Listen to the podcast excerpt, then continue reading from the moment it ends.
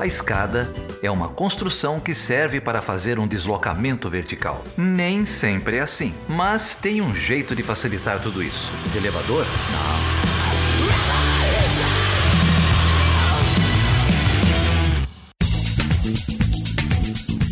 Seja bem-vindo e seja bem-vinda a mais uma edição do Chutando a Escada. O meu nome é Felipe Mendonça. E eu sou Geraldo Zaran. E aí, Geraldo, como que você tá, cara? Tudo bem, cara, tudo bem. Mais um dia, mais um programa, mais uma semana, mais mil mortos e vamos que vamos, né? É, é, mais difícil acreditar que a gente se meteu nesse vespeiro. É, mas vamos que vamos. Mas, gente, por favor, a pandemia não acabou, né? Não entra nesse engodo. Mas enfim, gente, fique em casa, não cai nessa loucura, não. Se protejam. É, se protejam. Eu vi imagens assim absurdas. A galera. Teve até hashtag do, do, desses malucos bolsonaristas, tipo um negócio tipo aglomera Brasil, sabe? A galera é uma, um genocida mesmo, né? Enfim, chute na escada dessa galera aí negacionista, é, fica o desabafo. E se você não tiver sem nada para fazer, é, sai na janela e fica olhando a seleção natural funcionar, sabe? Porque ela vai funcionar. É, é. Mas a gente, enfim, a gente fica, eu fico brincando aqui de vez em quando, mas é, é para aliviar um pouco, mas não, não dá para esquecer o que está o que está acontecendo aí fora. É, a gente não vai esquecer, isso aí não vai ficar barato. Mas vamos é. trabalhando, né? É isso aí, gente. Cuidem aí da saúde, da saúde dos seus e também cuidem da saúde mental. Tem muita galera, muita gente aí que tá descuidando dessa parte, é importante também. Fiquem bem, gente. E para tentar contribuir aí com a quarentena de todos e todas vocês, a gente vai promover aqui um debate bem maneiro, né, Geraldo? É isso aí. A gente convidou a Carol Pedroso, professora lá da Unifesp, para falar de Venezuela. É, a Carol, ela é professora da, do, do, Departamento de Relações Internacionais da Unifesp. Ela tem um mestrado sobre Venezuela, ela tem um doutorado sobre Venezuela. A gente vai deixar aí o link para tese, para o mestrado é, e outras publicações da Carol. Então ela tem acompanhado de perto o que se passa no país e ela vem aqui contar um pouco para gente um panorama histórico bem interessante, né, Geraldo? Ela fala um pouco para gente desde ali do, do, do, início do século XX até um pouco antes, é, passando ali por, enfim, várias fases da política venezuelana até desaguar no chavismo e também agora mais recente no madurismo, citando, portanto, os desafios contemporâneos da Venezuela. É, é um papo bem interessante, essa, essa discussão mais contemporânea, essa ideia do Maduro como um filho do Chaves e como que degringolou, né? Como que a gente chega na, na situação atual e além. É, recomendo muito aí o, o papo, tanto papo sobre a pesquisa da, da Carola, conta uns casos bastante interessantes das entrevistas que ela fez, quanto é, essa análise de conjuntura e essa perspectiva aí para o futuro. É isso aí. Antes da gente ir pro papo, vamos para os recadinhos aí tradicionais do programa? Vamos para os recadinhos, tem uns desagravos aqui. É, semana passada a gente divulgou um um, um, um evento organizado no Rio de Janeiro e o pessoal da, do Integre é, escreveu uhum. pra gente aqui, a Karina Bege, conheço a Karina, já participei de eventos é, com ela, e ela escreveu para dizer veementemente que o Integre não defende a pauta de regulamentação da profissão de relações internacionais. Assim Ufa. como chutando a escada. É, é então, a gente fez uma brincadeira aí na, na semana passada, fazendo aqui o esclarecimento. A pauta de regulamentação da profissão não passa por aqui, não passa pelo Integre, pelo Ferisp, pelo R-Rio. É, somos contra. Então aí tá aí a explicação, integre, parabéns pelo trabalho, foi um baita evento. Conte sempre com a gente aqui.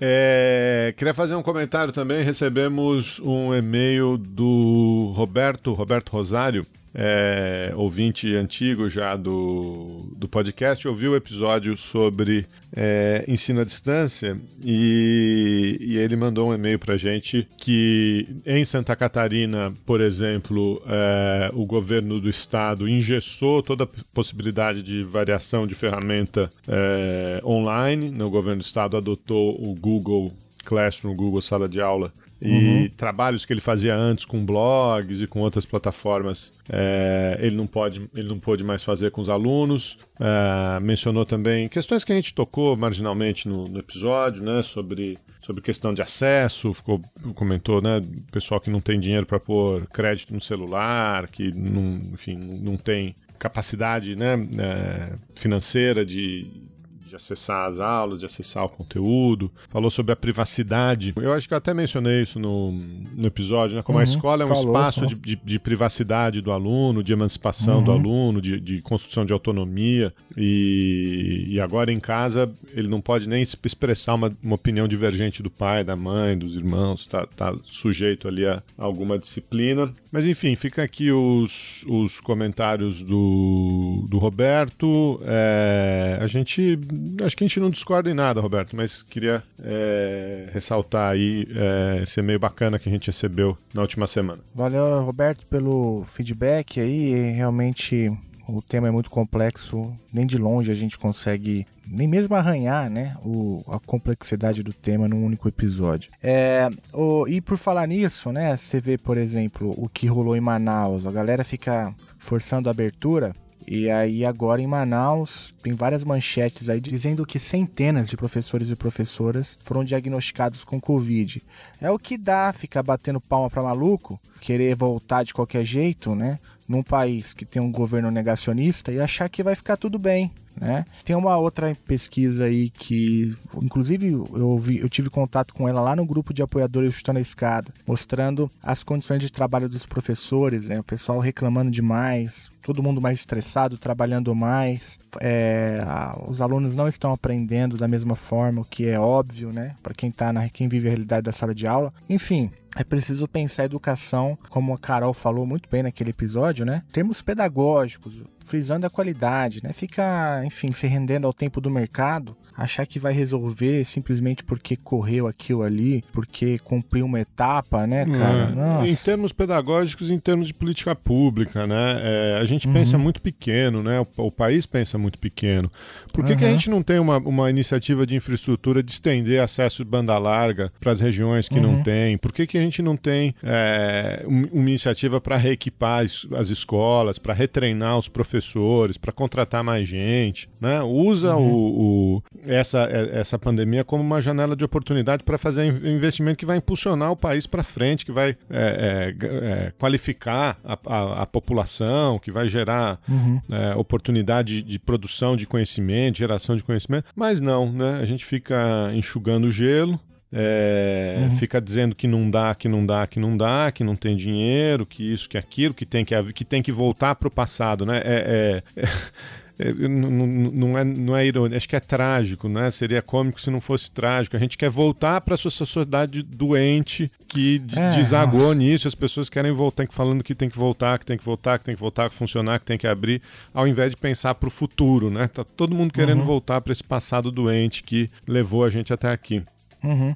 É, e o que irrita é ainda mais no ensino fundamental, no ensino básico, né? Essa leitura conteudista, sabe? Etapista da educação. Como se fosse uma questão, uma métrica assim, tempo tivesse uma relação, tempo de sala de aula tivesse uma relação direta com a qualidade do aprendizado, sabe? Ah, essa é uma visão tão rasteira do que é a escola, do que é, enfim, a educação como um todo, que é difícil acreditar, né? É o que você falou, a gente fica querendo retornar um passado que claramente era muito problemático, né? Mas o que eu, o, o que eu queria destacar é isso, que rolou em Manaus, né? É o que eu falei. Tem uma galera aí, inclusive na Podosfera, desculpa eu tirar isso aqui do de novo, né? Enfim, não gosto de ficar dando indireta para ninguém, mas fica aplaudindo o maluco, achando que pode lidar com a educação como qualquer outra política pública qualquer, como se lida, por exemplo, sei lá, com o quintal da sua casa ou como uma empresa de porte médio, né? E aí tá lá o resultado que aconteceu em Manaus, né? Enfim, a gente tá falando de saúde pública. É, eu acho que mais do que isso, né? É essa essa equivalência, né? Esse mito da equivalência dos dois lados do debate, né? É... Uhum, uhum. Ah, tem que se achar o meio termo, não pode ser nem para tanto, nem para não sei o quê. Não, não. Ah, não, meio termo, você tem vida em jogo. Meio termo. Ah, com maluco não tem meio termo. É, é, é simples assim. Não, não, uhum. não, com quem não tem argumento. Ah, mas tem que ouvir os dois lados. Os dois não, lados eu não quero ouvir lado de maluco, não. Não, quem não tem argumento, você não tem que ouvir lado. Você não, é, uhum. Entendeu? Quem não tem argumento, você não tem que ouvir opinião. Chama maluquice. Quer dizer. É, hum. Ah, daria para abrir se fizesse A, B ou C? Claro que daria para abrir se fizesse A, B ou C. Se testasse todas as crianças, se testasse todos os professores, se tivesse máscara, equipamento, higiene, alimentação, isolamento, se as pessoas não, não, não usassem transporte público, se elas não visitassem as casas uns dos outros. Claro que daria para abrir. Dá para fazer isso? Uhum. Não, não dá, então não tem que voltar. É simples assim. Uhum. Né? Uhum. É, é. É, é, essa discussão de, ah, não, mas veja bem, tem que pesar isso, tem que pesar aquilo, tem que pesar aquilo. Não. Contra quem não tem argumento, não tem discussão. Uhum, uhum. Exatamente. Então fica esse chute da escada aí. Veja, educação é um assunto muito sério para estar tá sendo tratada né, na, no debate público com tanto desprezo, com tanta gente desqualificada. Né? E, esse é o ponto. Né? Vamos escutar educador, vamos escutar pedagogo, vamos escutar quem, quem, quem estudou isso daí. Né? É isso que a gente faz aqui, né, Geraldo?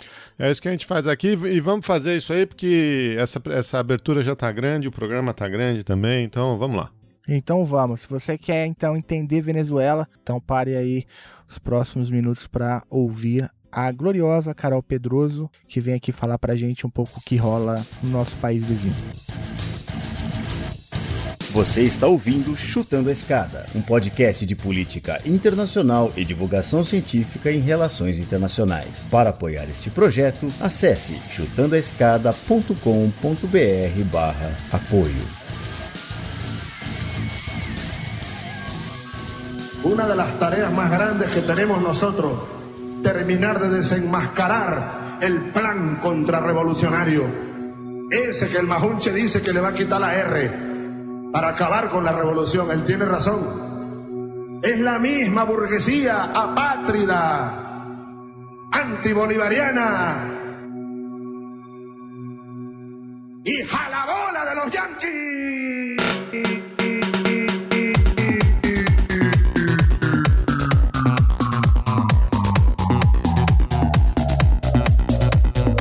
E aí, Geraldo, como que você tá? Tudo bem, cara. Tamo aí, né? A pandemia acabou, né? Nossa, mas isso tá demais, né, cara? Pô, você já começa me dando esse. me lembrando dessa triste realidade, cara, do Brasil. É inacreditável, cara, a foto que eu vi. Nossa, nas praias de São Paulo, no Rio de Janeiro. Que é, caos, velho. Que, é. que fracasso. Pandemia acabou, shopping lotado, praia lotada. Enfim. Mas ainda bem que a gente tem aqui com a gente uma pessoa que não é negacionista, Geraldo. O que já coloca a, a gente aí no campo da civilização, como eu brinco aqui, Carol. É Carol Pedroso, que é professora é, do Departamento de Relações Internacionais da Unifesp, que é a Universidade Federal de São Paulo. Carol, que legal ter você aqui. Muito obrigado. Isso aí, obrigada. Eu que agradeço o convite. E como filha de doutores em saúde pública, eu não poderia ser negacionista. Olha só, aí fica o recado, fica esse chute de escada. É, a galera da saúde pública deve estar tá tendo calafrios, né? Nossa, todo dia. Todo dia é um 7 a 1 Nossa senhora, nossa, aqui na minha cidade não tá diferente não, Carol. É, e Geraldo, a Carol vem aqui para falar de um tema super tranquilo, simples, fácil de compreender, né? Que não desperta nenhuma paixão, ainda mais no Brasil polarizado, que é a Venezuela, cara. Que beleza, hein? Prazer ter você aqui, Carol. Obrigado por topar participar do, do programa. Conta pra gente como é que começou essa sua relação de amor aí. A gente, as pessoas dizem que a gente ama o nosso objeto de pesquisa, né? Como é que começou a sua relação de amor com a Venezuela? Bom, eu comecei a me interessar pela Venezuela com uma fala do então presidente Hugo Chávez na Assembleia Geral da ONU, né, em que ele dizia que no dia anterior, quando Bush tinha feito o discurso, o diabo tinha estado ali. E aí ele fez toda uma cena cômica, ele fez o sinal da cruz. E eu pensei naquela época, meu Deus, quem é essa figura? Né? Eu, me despertou um interesse muito grande de conhecer um pouco mais, porque eu me recordo que naquele momento ele ainda despertava um certo receio da esquerda na América Latina, porque ele era um militar, né, um militar que tinha tentado dar um golpe no um presidente nos anos 90. Ele não era exatamente uma figura muito querida entre a esquerda, né, com exceção é, de Fidel Castro, e também despertava muito receio da direita, né, porque ele tinha um jeito é, muito popular, né, muitos dizem populista, de, de, combater o neoliberalismo, essa era uma, era uma fala recorrente dele. Então, me despertou interesse a partir daí, né, de ter visto essa fala. E aí, desde a graduação, eu venho estudando a Venezuela e não parei mais. Eu lembro dessa fala, ele disse que ele tá sentindo, o diabo passou, ele sentiu o cheiro do enxofre, né? É, foi isso mesmo. foi aquilo, foi muito engraçado. Mas você vê como, como eram ingênuos os anos 2000, né? A gente achou que ele, essa era a coisa mais exótica que um presidente iria fazer. Ah, pois é, a gente não sabia que nos aguardaria. Pois é, se pudesse voltar, né? Aliás, quando eu estou mal-humorada, eu sempre procuro vídeos do Chaves, porque sempre tem coisas muito boas, assim, pra gente assistir dele. Cara, eu costumo dizer que esse era um. Esse era uma época boa para ser líder do terceiro mundo, ou líder de, de, de, algum movimento de esquerda, porque o Bush era um presidente muito fácil de você odiar, né? Um pouco como Trump agora, é, mas, a, mas a coisa mudou um pouco de, de, de, de cenário, enfim. Mas é, o, o, Bush também foi muito útil ao Chaves, né? Até de, de, maneira não intencional, né? As intervenções no Oriente Médio levaram o preço do petróleo, é, elevaram muito o preço do petróleo, que deu muito poder de, de barganha, poder de projeção econômica para a Venezuela. Mas existia ali um, um, uma figura que era muito controversa, e aí o, o Chaves e outros líderes podiam se projetar em cima dele, né? É, realmente. O, o, Bush ele deu literalmente muita munição, né, para ser atacado. E ele de certa forma corroborava, né, essa, essa visão um pouco mais radicalizada, né, que o Chávez tinha dos Estados Unidos em relação a outros líderes de esquerda da época, né, que eram um pouquinho mais moderados, né. Inclusive se falava muito dessa essa dicotomia, né, Lula e Chávez. Ambos eram de esquerda, mas o Lula era mais paz e amor e o Chávez era mais belicoso. E também existe toda uma discussão, né, que de certa forma o Brasil do Lula é, serviu para é, mais ou menos equilibrar equilibrar né, a radicalidade da Venezuela. Então, para o Lula também foi, foi benéfico ter um líder mais radical do que ele na região. Ô Carol, e, e, aí na mesma, no, me, no, mesmo tom aí, no mesmo gancho, a, antes a gente falar inclusive da tua tese, você fez uma dissertação que pega justamente um, um contexto aí que é esse que o Geraldo trouxe para o debate, né? Pega ali basicamente os anos do, do governo Lula aqui no Brasil, né? A tua, o teu mestrado vai de 2003 a 2010 e fala um pouco sobre é, os projetos regionais, tanto do Brasil quanto da Venezuela para a América do Sul. É, é um pouco por aí mesmo? É, esse foi um momento propício para esses projetos aí autônomos de integração regional e a Venezuela, como que você deu essa relação com o Brasil nessa lógica da, do integra, da integração regional? Uhum. Sim, é exatamente, né? A gente vai ter a ascensão do Chaves, o Chaves na verdade é um dos primeiros líderes dessa onda, né, chamada de onda rosa ser eleito, né, em 99, por isso que eu falo que num primeiro momento ele ficou relativamente isolado, né, porque ele era quase que uma voz clamando sozinha no deserto no meio de vários governos neoliberais da época ainda, né? E depois, com o passar dos anos, foram é, é, surgindo outras lideranças, e no caso aqui no Brasil, o Lula. E aí uma das coisas que me chamou a atenção para a dissertação era entender um pouco a relação dessas duas lideranças regionais, né? Que tinham projetos distintos para a América do Sul, né? Então aí eu estou falando no caso do Brasil, né? O Brasil liderou é, a, a, a, criação do que veio a ser a Unasul, a União de Nações Sul-Americanas, enquanto que o Chávez, embora também fizesse parte da Unasul, ele tinha uma outra ideia do que deveria ser essa União de Nações Sul-Americanas e tinha um outro projeto paralelo, que era a ALBA, né, a Alternativa Bolivariana para os Povos de Nossa América. Então, eu fui estudar um pouquinho como que se deu essa relação né, entre esses dois governos, quais eram é, os objetivos de cada um desses projetos, né, e de certa forma o Chávez, ele até foi uma grande pedra no sapato, assim, para a Unasul, né, em determinados momentos foi muito mais difícil para o Brasil negociar com a Venezuela do que com a Colômbia, por exemplo, que era governada por um, um presidente de direita, né, o Álvaro Uribe. Então, é, essa relação, né, que às vezes as pessoas simplificam muito, né, os governos de esquerda, eles tinham um pensamento muito parecido e, portanto, era muito mais fácil integrar. E isso não necessariamente é verdade, né, quando a gente analisa é, todo o processo de negociação e de criação dessas instituições, a gente percebe que foi um pouquinho mais complicado, que existem muitas nuances dentro daquilo que hoje as pessoas generalizam ser a esquerda, né, e, de fato, vejo muito claramente essas diferenças entre o Chávez e o Lula. Carol, dá para explorar um pouquinho, então, esse ponto? Porque é, essa é uma informação bem interessante, como você bem mencionou. Às vezes a gente passa batido, né? Parece que a Venezuela e o Brasil, no, durante o governo Lula, nunca, nunca houve ali nenhum tipo de atrito. Mas a tua dissertação mostra que havia ali um projeto de integração regional é, para o Cone Sul, né? A lá Venezuela e um outro a lá Lula, né? A lá Brasil, né?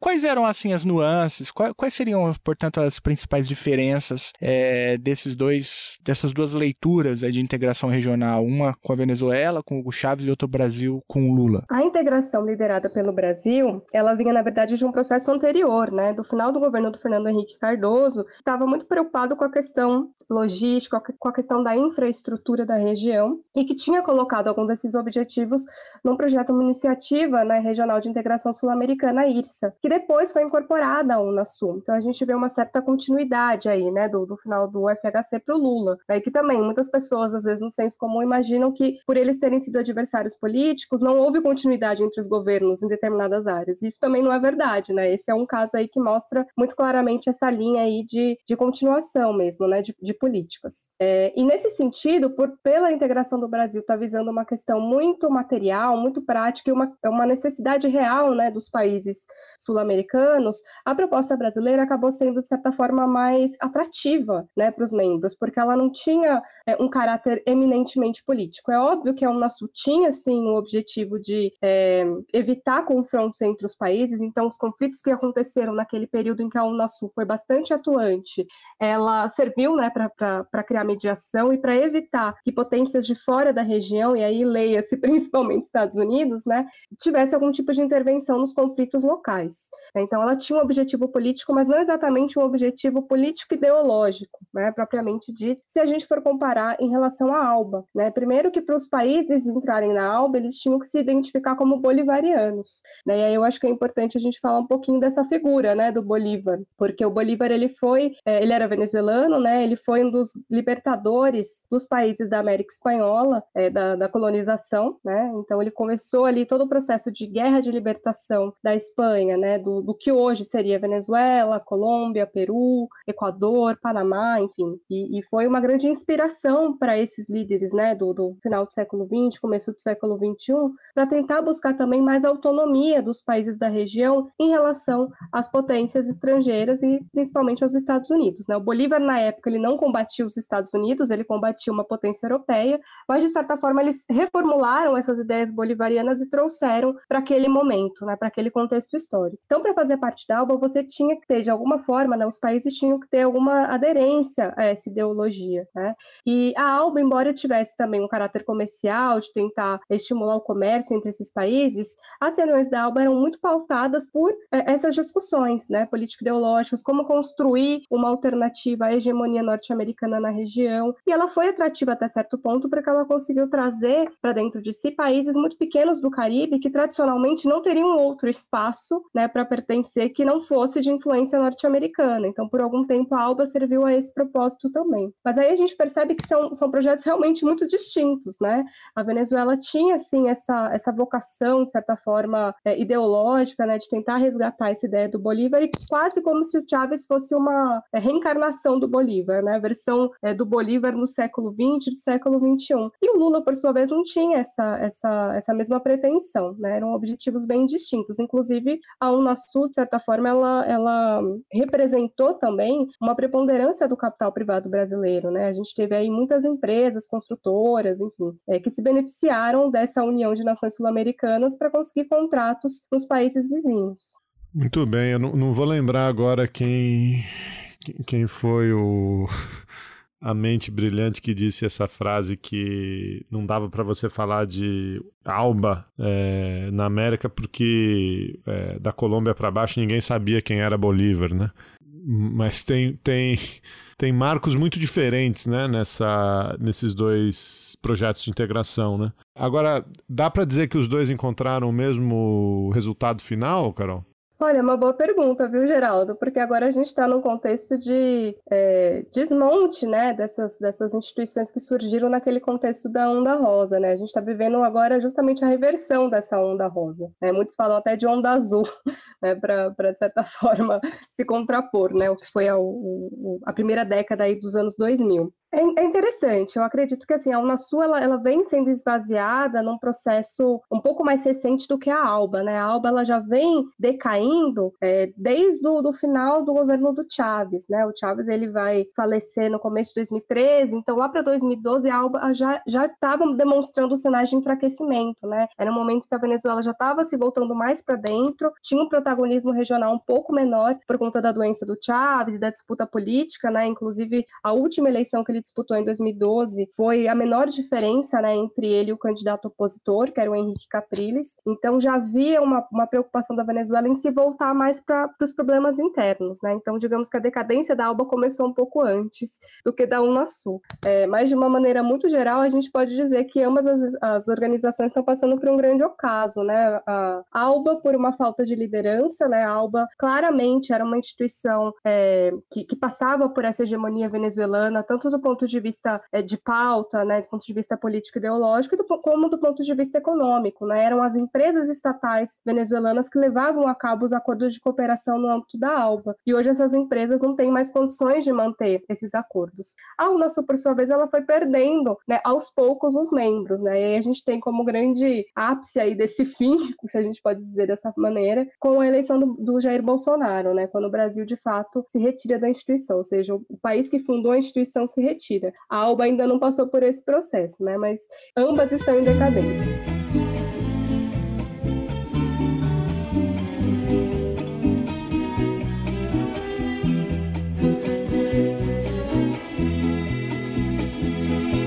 Bolívar bolivariano no es un pensamiento muerto, ni mucho menos un santo para prenderle una vela un niño de Venezuela tuvo un encuentro con él. Puede ser imaginario, pero pudo suceder.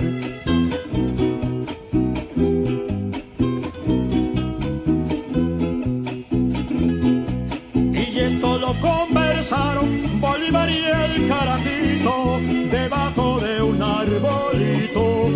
se salvó de la quema debajo de un arbolito que se salvó de la quema.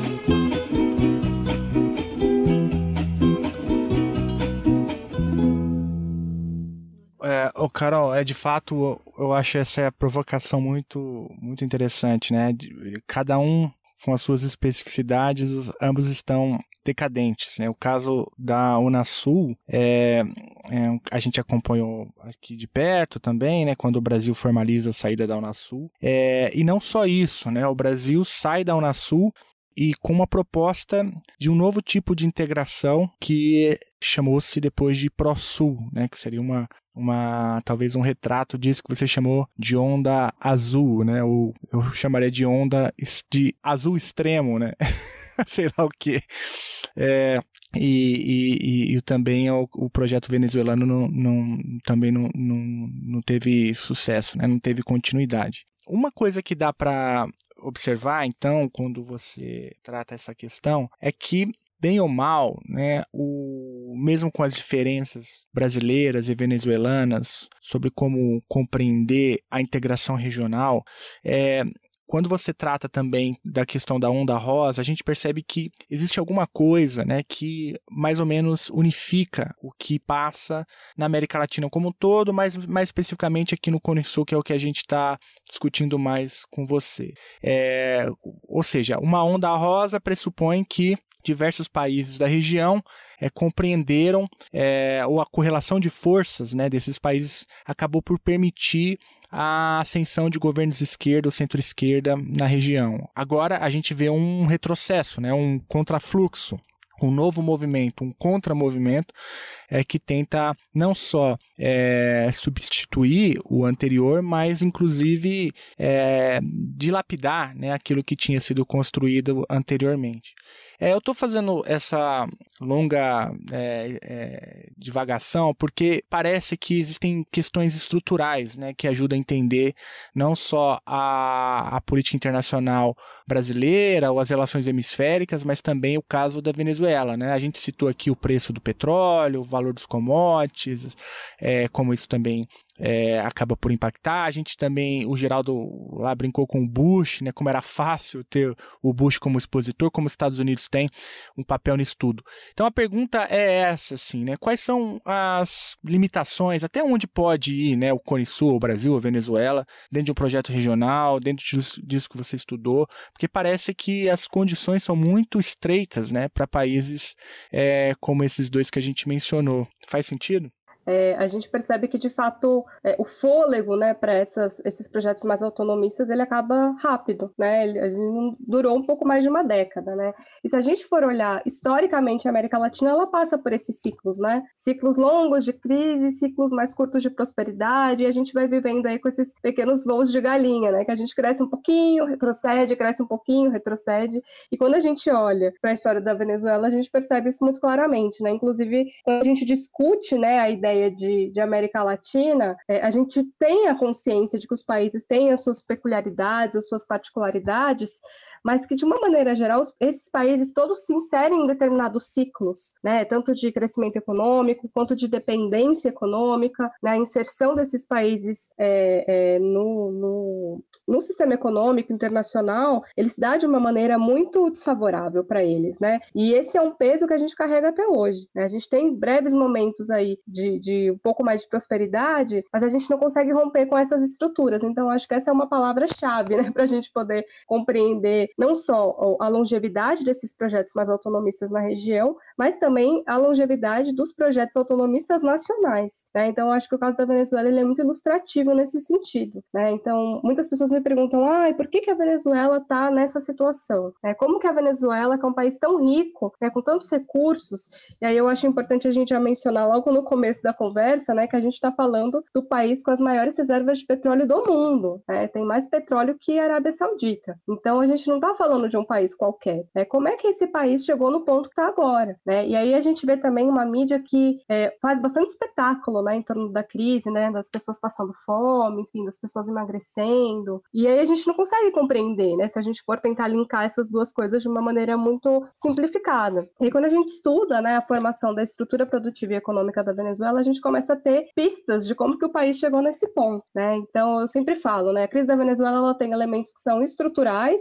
e aí nesse sentido a gente não pode deixar de falar dessa estrutura produtiva e econômica, e tem elementos que a gente pode chamar, de certa forma, de conjunturais, né, que historicamente são um pouco mais recentes e que também explicam é, a situação atual. Né? Então, quando a gente vai para a estrutura, a gente percebe que é, no final do século XIX, a Venezuela tem uma virada né, em relação aos outros países da América Latina, que é uma virada relacionada à descoberta do petróleo. Né? Porque até aquele momento, a Venezuela era muito semelhante aos outros vizinhos. Né? Ela vivia basicamente de exportação de cacau, de banana, de café, né? de, de bens primários, como a gente conhece bem, né, a formação aí econômica da nossa região. E aí, no final do século XIX, ela descobre esse potencial, né, inicialmente ela descobre poços de piche, né, para é, formação de, de asfalto, enfim, começa a exportar isso para os Estados Unidos e depois ela vai descobrindo poços riquíssimos, né, de petróleo bruto, né, e que vai encontrar no mercado norte-americano, e aí já linkando com a ideia, né, de como que os Estados Unidos estão sempre aí de alguma forma interferindo nessas relações econômicas, vai encontrar nesse mercado econômico é, um mercado extremamente propício, né, para receber esse, esse petróleo. Então, a Venezuela vai começar a criar uma relação de muita dependência com os Estados Unidos já no começo do século XX, né, vendendo esse petróleo bruto, e esse petróleo bruto era refinado nos Estados Unidos, depois voltava para o país. E também a outra forma, né, como essa dominação foi se dando, é que a Venezuela não tinha empresa petroleira, né? Era um país primário exportador até o dia anterior, né? Então eles tiveram que chamar empresas estrangeiras para fazer essa exploração. Empresas não só norte-americanas, mas também inglesas, holandesas, enfim. Mas os Estados Unidos, até por conta da proximidade geográfica, acabou tendo uma maior inserção, né? O capital privado norte-americano. E aí eles levaram não só a tecnologia para explorar, mas eles levavam também os funcionários, né? O staff, né? Porque a Venezuela também não tinha mão de obra especializada para poder explorar essa riqueza. E aí, a partir de então, a gente tem esse processo de aprofundamento de, de uma relação econômica dependente, né? Porque a Venezuela ela não desenvolveu, e isso é uma realidade até hoje, é, a capacidade para refinar esse petróleo bruto que ela possui, né? então ela depende dessa, desse refino externo. É, e a gente tem também a vinda de funcionários americanos que também vai influenciar culturalmente a Venezuela. A Venezuela vai ser um país que vai se aproximar muito dos ideais norte-americanos ainda no começo do século XX. Né? A gente tem esse processo acontecendo nos outros, nos outros países, principalmente a partir da Segunda Guerra Mundial, né? que a gente vai ter essa aproximação, esse imperialismo sedutor, enfim, a gente tem uma série de, de colegas né, que estudam esse período histórico, mas a Venezuela vai se aproximar um pouco antes. Né? Então, a gente vai ter mudança nos hábitos alimentares venezuelanos, a gente vai ter o beisebol se tornando o, o, esporte mais popular do país. Lá eles não ligam tanto para o futebol como é nos, nos, vizinhos, né? Eles são mais do beisebol. Curioso, né? Assim como Cuba também tinha uma ligação aí cultural muito próxima aos Estados Unidos. Então a gente vai ver todo esse processo acontecendo. E como a gente vai ver também uma mudança, né, das elites que até então eram latifundiárias, exportadores e vão começar a se tornar o que a gente chama de uma burguesia rentista, né, que vai viver da renda desse petróleo. Né? Então a Venezuela desde desde o começo desse, né, do século XX, a partir principalmente da década de 20, de 30, ela vai deixar de ter esse caráter de produção agrícola e pecuária. Ela vai praticamente destruir toda a sua agricultura e vai passar a depender das importações de alimentos. Então, quando a gente olha para a história, a gente começa a entender um pouquinho o que está acontecendo agora muito interessante que a gente consegue ver, portanto, é, as transformações agudas né, que a Venezuela é, passa na sua sociedade. Você mostrou é, que essa burguesia rentista, então, passa a ter força. É claro que a gente está fazendo aqui um sobrevoo muito rápido, né? A história tem muitas nuances, mas dá para dizer então que a partir da década de 30 é justamente essa é, burguesia rentista que passa, portanto, a controlar o país até o momento de ruptura que é justamente a importância do chavismo como um todo. É por aí? É por aí, né? A gente tem, obviamente, processos muito complexos acontecendo na política, a gente tem toda uma tensão, né, entre os militares, entre a, a sociedade civil, então a gente tem um revezamento aí no começo do século XX entre governos militares, ditaduras e governos civis, mas o que há em comum é que, de fato, há uma burguesia rentista que vai se beneficiar de todos esses governos, independente deles serem democráticos ou autoritários, né? Então a gente percebe que vai se formar muito claramente toda uma elite ao redor desse, desse bem, né? Essa, essa oligarquia petroleira, como a gente fala, né? Então, a gente vai ter essa, essa perpetuação da oligarquia petroleira no poder até 99, de uma maneira muito clara, né? 99 é o ano em que o Hugo Chávez ele assume o poder e ele de fato vai representar uma quebra nesse sentido, né? Uma, uma um, vai, vai surgir na, na política venezuelana uma nova classe política, né? Que vai vir junto com Chávez é, e que vai representar, na verdade, o anseio, né? De décadas décadas de uma população que ficou completamente marginalizada né, do acesso a,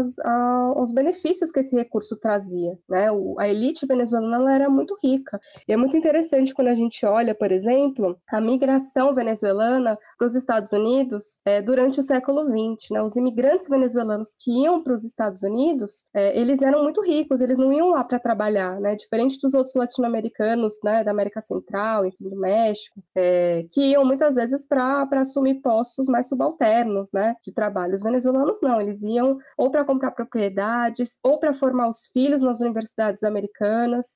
E aí vai se criando na sociedade venezuelana toda uma, uma característica, né, que inclusive é muito bem retratada pela literatura, que é a ideia de excepcionalidade, né, de que os venezuelanos eles são excepcionais se for comparar com os outros latino-americanos, não só porque eles têm esse grande bem, né, que é o petróleo, mas porque eles têm uma elite que estuda nos Estados Estados Unidos, que tem acesso muito fácil né, a esse modo de vida norte-americano, né, que tem, portanto, uma, uma condição de vida melhor, é, e também porque foi um país que, é, nos anos 60, como bo quando boa parte da região estava passando por ditaduras militares, Manteve a democracia, né? Manteve essa democracia até é, no, democracia liberal, né? Como a gente fala até 99, até a eleição do Chávez. Então eles se consideravam de fato um oásis, né? Na região. E essa é uma, é uma característica que eu sempre gosto de ressaltar porque eu acho que ela é muito é, ilustrativa, né? Da sociedade venezuelana, que parece ser uma coisa meio boba, mas não é. A gente tem uma das coisas pelas quais a Venezuela era conhecida, né? Antes do Chávez, antes da questão política,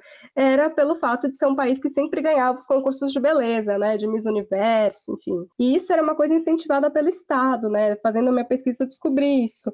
É, não está na minha tese, mas enfim, é uma informação que eu achei interessante de compartilhar, porque o Estado venezuelano no ápice, né, do, do boom do petróleo nos anos 70, enfim, justamente para reforçar essa ideia de que eles eram excepcionais, eles colocavam, né, olheiros assim na sociedade para buscar mulheres que tivessem um padrão de beleza muito próximo ao do norte-americano, ao do europeu, para de certa forma corroborar essa ideia de que tá vendo, a gente não é latino-americano como os outros, nós somos superiores até nisso, né? As nossas mulheres são mais bonitas, enfim, estão mais próximas aí desse padrão é, ocidental, né? Então eu acho que é interessante a gente ver essa questão. É uma elite, é, enfim, claramente racista, né? Misógina. É é, a gente dá um nome bonito para isso, né? Que, que é um nome, é uma elite que se entende excepcional, mas basicamente é uma elite que quer negar, né, a sua origem latino-americana, né? Quer, quer, quer se, se identifica mais com o centro, quer seja por meio da estética, do esporte, sei lá o que, né?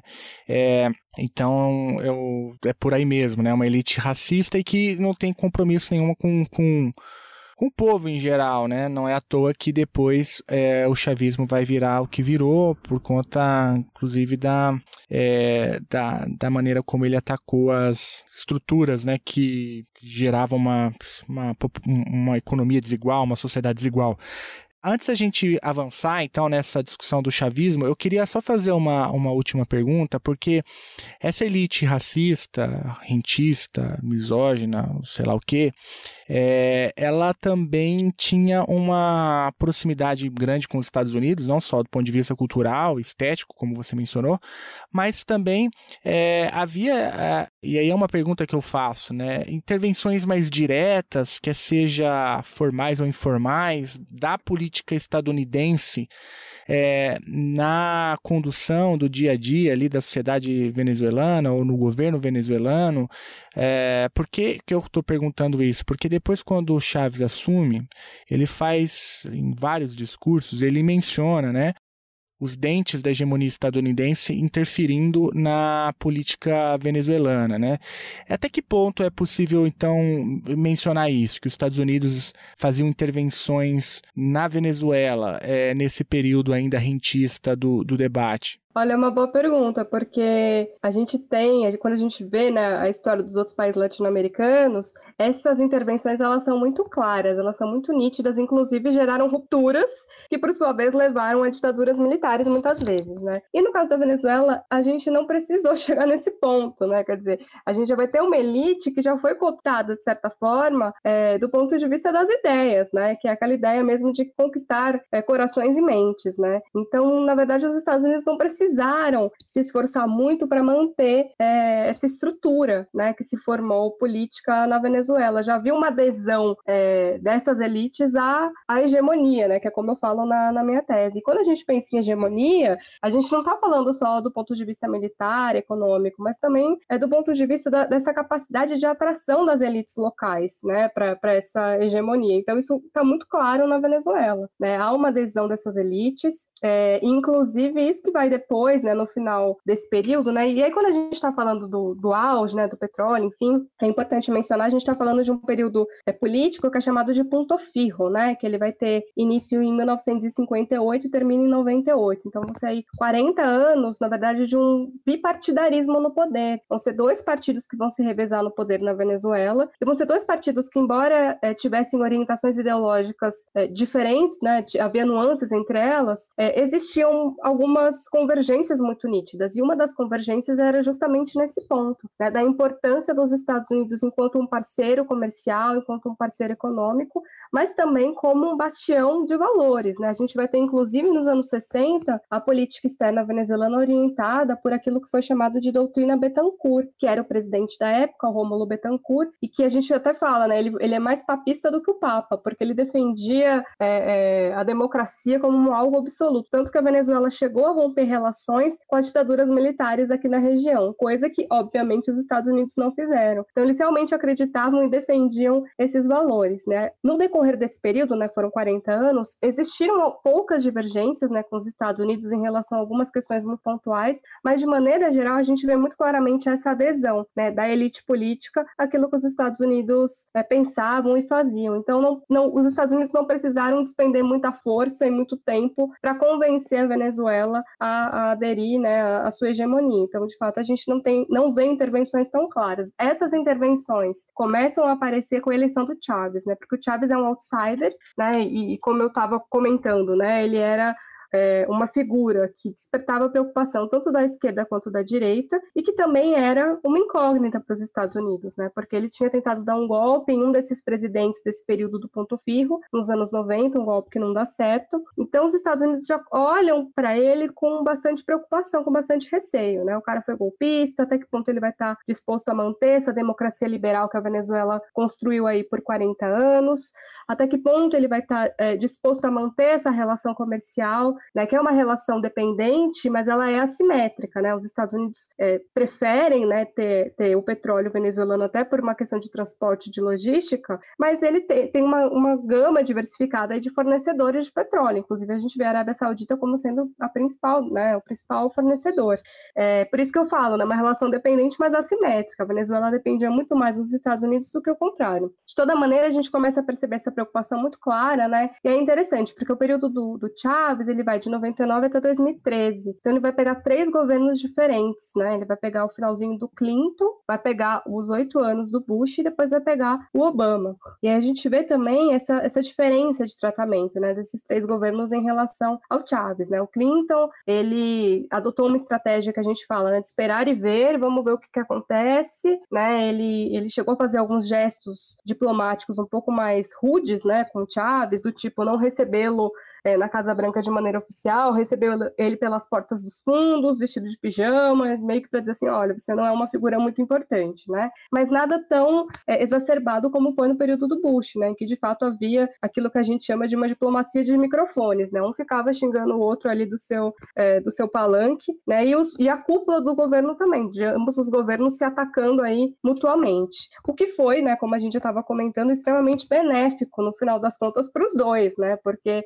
a existência existência do Chávez na América do Sul, de certa forma, reforçava algumas retóricas do Bush, e o contrário também é verdadeiro. Né? Ter o Bush no poder reforçava essa adesão que, que, o, que o Chávez tinha aos Estados Unidos. Né? Então, dava munição para que ele pudesse criticar os Estados Unidos abertamente, como ele fazia. E depois com o Obama houve uma tentativa de aproximação, mas que depois acabou não funcionando tão bem. Né? O Obama também tinha, até por conta da Hillary Clinton, né, ser a secretária de Estado naquele período, também não conseguiu haver uma, uma aproximação tão efetiva. Então continuou aquele clima de, de receio da época do Clinton.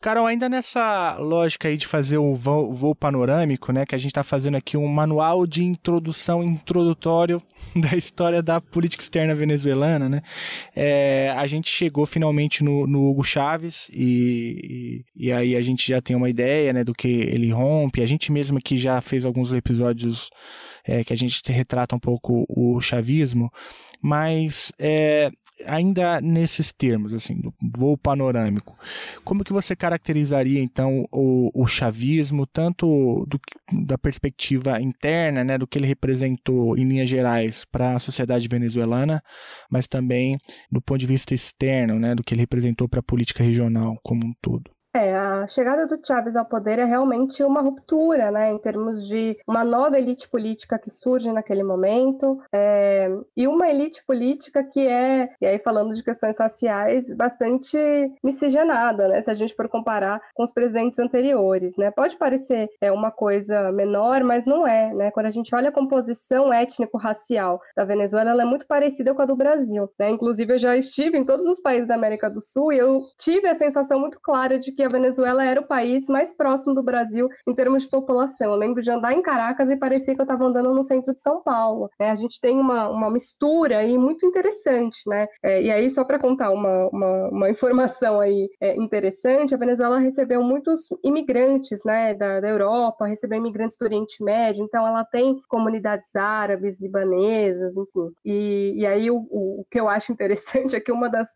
das famílias que foi se refugiar na Venezuela depois da Segunda Guerra Mundial foram os sobrinhos do Benito Mussolini, né? Eles foram para lá. Inclusive o Caio Mussolini agora voltou para a Itália, né, para tentar resgatar de certa forma o, a herança do tio dele, e ele passou todos esses anos muito bem obrigado na Venezuela, né? Então acho que aí também para a gente pensar um pouquinho dessa do pensamento dessa elite venezuelana, né? Enfim, então a gente tem um país aí que é, que é muito é, miscigenado, então a ascensão do Chávez, né, de, de uma figura como aquela, é, vai trazer para as pessoas a sensação, olha, alguém como nós está no poder, né? Uma pessoa que fala como nós de uma maneira mais simples, que a gente se vê representado nele, ele tinha um carisma carisma que era muito próprio, né? E aí, quando a gente vê, por exemplo, Weber, né, que é um, que é um sociólogo que a gente estuda, o grande pai da sociologia, ele fala sobre a questão do poder carismático, né? E o Chaves é um dos grandes exemplos disso. Né? Carisma não é uma coisa que você desenvolve, ou você tem ou você não tem. E ele tinha, né? Ele conseguia falar com as massas de uma maneira muito natural, né? E isso também ajudou muito na popularidade dele. É, então a gente vai ter uma grande mudança interna, né, com a chegada dele ao poder, não só porque ele vai balançar as estruturas de poder que estavam acomodadas né, durante 40 anos, né, com, com, as mesmas figuras se revezando na presidência, é, mas também por conta das ideias que ele vai trazer, né? Ele, ele é um grande liquidificador, né, ideológico, porque ele vem com, com esse resgate do bolivarianismo e é interessante porque historicamente o Bolívar ele é uma ele era né, até o, o chavismo, uma figura é, quase que transcendental, no sentido de que ele não era, é, ele não tinha sido apropriado por nenhum partido, por nenhuma ideologia, inclusive era proibido utilizar o nome Bolívar ou bolivariano em nome de partido político, né, até aquele momento. É, e aí, se a gente for fazer uma comparação extremamente esdrúxula, mas que eu acho que pode ser útil para quem está do Brasil, né, tentando entender o que acontece na Venezuela, Bolívar é como se fosse o Tiradentes, né, no sentido de que não há uma contestação do heroísmo dessa figura, né, uma contestação popular, e que nenhum partido político ou grupo político reivindica a herança dessa figura, né? Ele é quase como uma figura sagrada. E quando o Chávez ele chega ao poder, ele, ele se apropria do Bolívar. É como se o Bolívar só servisse para ele e para o seu movimento, né? Isso vai criando todo um ressentimento nessa oposição, né, que vai se formar a partir da chegada dele ao poder, de, de certa forma, tentar resgatar o Bolívar do Chávez, né? Inclusive, um, uma das características do chavismo é esse messianismo, né? Como se o Chávez fosse essa reencarnação do Bolívar, como se ele fosse, de fato, esse líder messiânico que vai trazer a salvação para o povo venezuelano que durante tanto tempo ficou à margem daquela riqueza que eles tinham ali no seu subsolo. Né? Então ele vai vir com essa proposta de tentar é, não só resgatar o Bolívar, mas resgatar o principal bem nacional e redistribuir a renda desse petróleo para a população que por tanto tempo ficou empobrecida. Né? Então essa vai ser de uma maneira muito é, resumida né, a principal plataforma dele internamente. E externamente ele também vai ser é, uma figura interessante, né? Porque ele vai liderar né, muitos é, é, outros países que também vão ter líderes com uma agenda muito parecida com a dele. E aí aqui na América do Sul a gente vai ter o Equador e a Bolívia, né?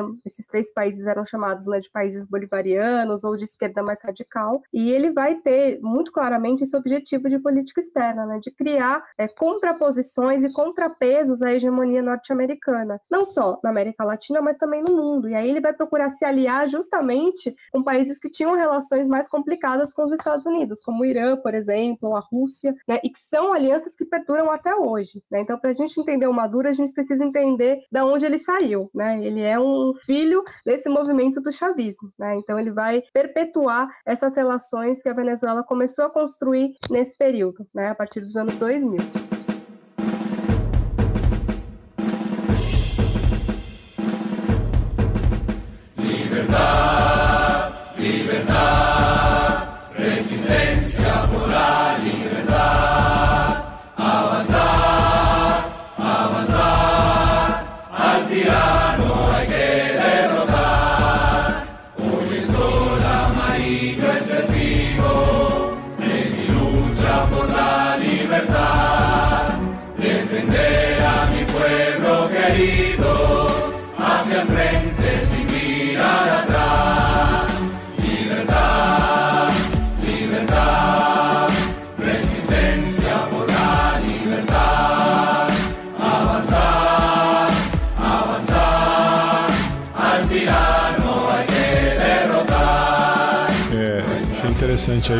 Maduro, filho do chavismo, né? Acho que, acho que tá claro. E a gente recebeu aqui em 2017 o Leonardo Valente, lá da, da UFRJ, exatamente no momento em que a gente tinha aquela crise constitucional, né?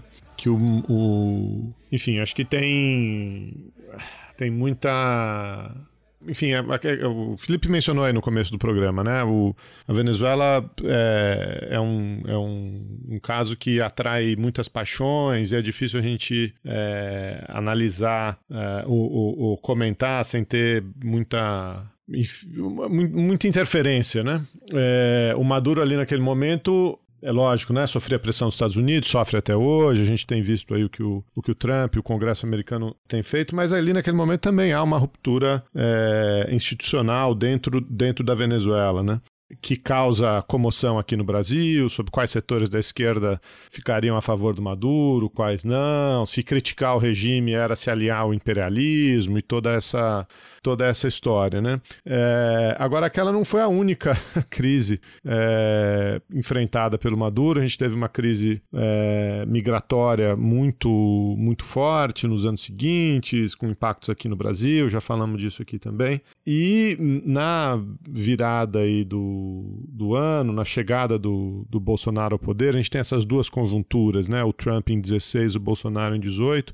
É, a gente teve um, não sei se exatamente um ápice dessa crise, mas um, uma articulação internacional que girou em torno né, desse autodeclarado é, líder, né, o, o Guaidó. É, queria que você explicasse, se você pudesse explicar um pouquinho para a gente o que, que, como é que o, o Maduro de herdeiro do Chaves, é, como se deu essa deterioração e, e- e- essa disputa aí recente que também é, não deu em nada. O que, o que, que você tem visto desse, desse embrólio todo, Carol? Olha, eu acho que seus comentários são extremamente pertinentes, assim, é realmente um desafio diário para mim é, analisar e, enfim, tentar é, elucidar para as pessoas o que acontece na Venezuela, é, e eu acho que, de certa forma, me ajuda o fato de eu não ter grandes ligações pessoais com o país, né? Eu lembro que quando eu comecei a estudar Venezuela, as pessoas me perguntavam, mas você é de lá? Você conhece alguém de lá? Eu falava, não, eu só quero um país que eu quero entender melhor o que acontece, né? E eu acho que isso hoje, para mim, é uma vantagem, porque é, é uma situação realmente muito complicada, né? E a gente tem esse processo de polarização que é mais antigo lá, né? Essa divisão muito clara das pessoas entre chavistas e antichavistas, e hoje essa divisão é um pouquinho mais complexa, mas de toda maneira,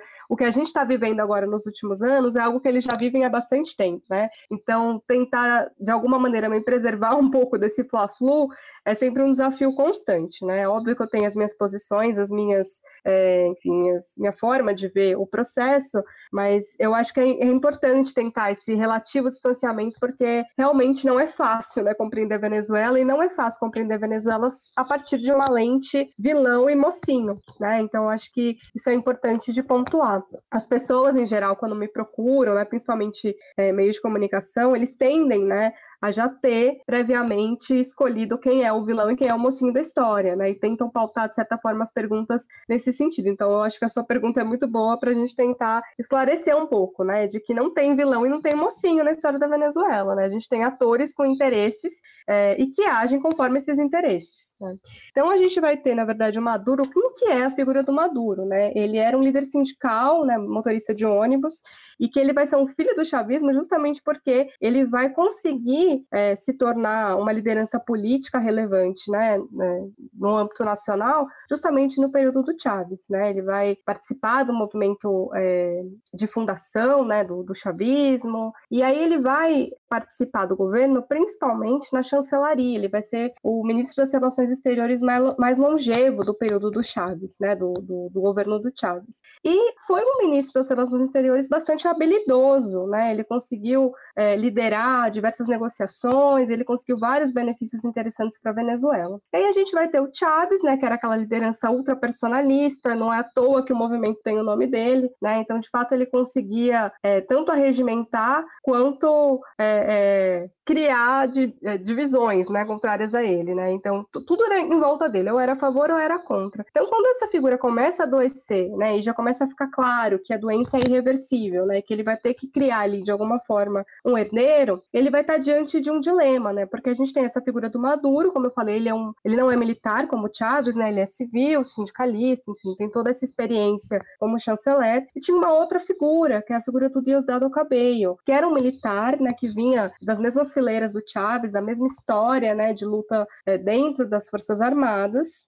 e que vai ser, vai ter uma visão de mundo muito mais nacionalista do que a do Maduro, né? Então, até na forma dele de, de se colocar nas alianças com, com a ALBA, enfim, com Cuba, ele era um pouco mais cético em relação a esse engajamento internacional que a Venezuela teve né, durante o período do, do Chávez. E era muito mais truculento também no trato com a oposição. Né? O Maduro, por vir dessa, dessa escola aí da, da diplomacia, ele acabou desenvolvendo mais ferramentas de negociação. Então, na hora de escolher ali o seu sucessor, o, o Chávez vai para o Maduro. E eu me recordo que na época a expectativa era que o Maduro iria enfrentar um cenário bastante complexo, porque a figura principal do movimento ia ter desaparecido fisicamente, então ele ia ter que é, gerenciar essa, aquela falta de carisma, né, comparada com a do Chaves, né, que realmente é muito nítida, né, a diferença como os dois se portam, enfim, como eles falam, como eles se é, relacionam com a população, e, ao mesmo tempo, é, levar adiante o país em um cenário que já estava começando a ficar nebuloso do ponto de vista econômico, né, já dava indícios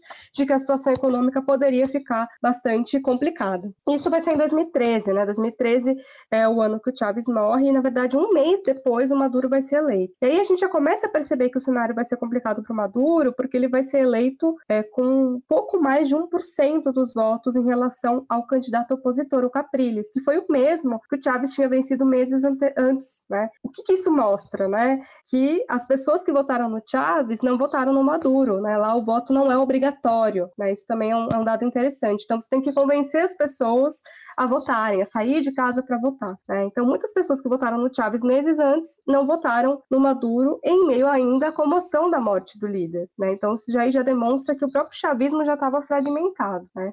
Então, ele já vai entrar com um cenário muito mais complexo. E aí o que acontece? Ele vai ter que disputar dentro do chavismo a liderança com o Cabello. E aí, diante de uma oposição que está se fortalecendo, porque eles quase ganham a eleição, né, é, e começam a ter cada vez mais força entre a população, porque a situação econômica vai começar a piorar, né, e as pessoas não começam a ver o, governo ter capacidade de responder, né, aqueles problemas. Então a gente tem um cenário muito nebuloso. Então o que o Maduro vai fazer? Ele vai se aliar ao Cabello. Então, embora eles fossem rivais dentro do chavismo, eles começam a unir forças forças. E é nessa união de forças que fica muito clara como que as forças armadas vão ser a grande, o grande trunfo que o Maduro vai ter a seu favor, né? Porque os militares, no final das contas, que têm uma identificação muito maior com o Cabello do que com ele, eles acabam, de certa forma, chantageando o Maduro para que ele possa é, continuar exercendo o poder, né, como líder do chavismo. E aí é muito curioso, porque quando a gente analisa, por exemplo, a quantidade de ministros militares que o Chávez teve em relação ao Maduro, Maduro tem muito mais militares no poder poder,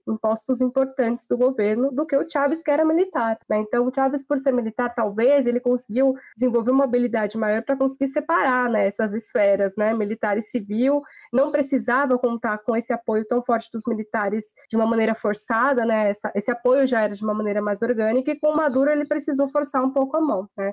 E aí a gente vê muito claramente essa aliança a partir de 2014, quando começam os primeiros protestos. Né? Então, é, se imaginava que o Maduro teria essa capacidade de negociar, de não precisar usar a força, mas não foi isso que se observou. Né? Então a gente vai ter uma repressão muito violenta aos protestos a partir de 2014. E isso vai ter um reflexo direto nas eleições de 2015, que é quando é a eleição do, do parlamento, né, da Assembleia Nacional. E vai ser a primeira vez desde que o Chávez foi eleito que a oposição vai ganhar maioria no Congresso. Né? Então já é um sinal de alerta 2015. E aí a partir de 2016 a gente tem uma guerra entre os poderes, porque a gente vai ter um dos poderes constitucionais na mão da oposição e os outros dominados pelo chavismo, né? Enfim, a partir da, da batuta do, do Maduro. É, embora se fala, né, que enfim, o Maduro é, é, herdeiro do chavismo, a gente percebe diferenças, né? Uma delas foi essa que eu comentei, né, de uma maior militarização do governo do Maduro em relação ao governo do Chávez.